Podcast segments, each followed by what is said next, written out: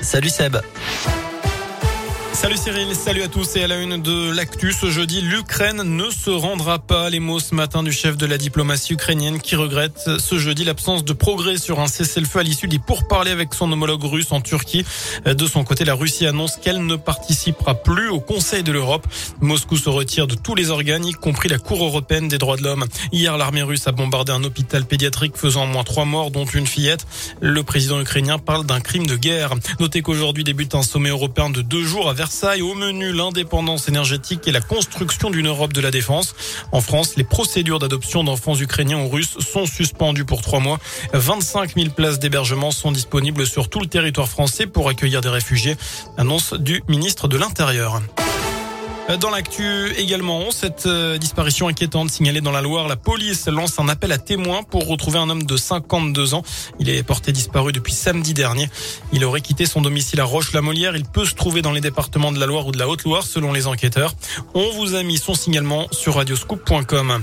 Le fugitif de la Talaudière présenté un juge d'instruction. Ce détenu multirécidiviste de 22 ans a été interpellé, je rappelle, hier à Lyon, plus d'un mois après avoir quitté sa cellule.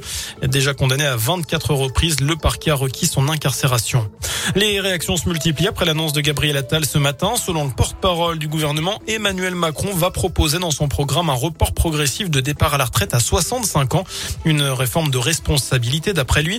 Les autres candidats à la présidentielle n'ont pas tardé à s'exprimer. Notre programme prévoit la retraite à 60 ans. Dans un mois, on saura qui décide. Voilà ce qu'a tweeté Jean-Luc Mélenchon. D'après Marine Le Pen, c'est, je cite, toujours au peuple de se sacrifier avec Emmanuel Macron.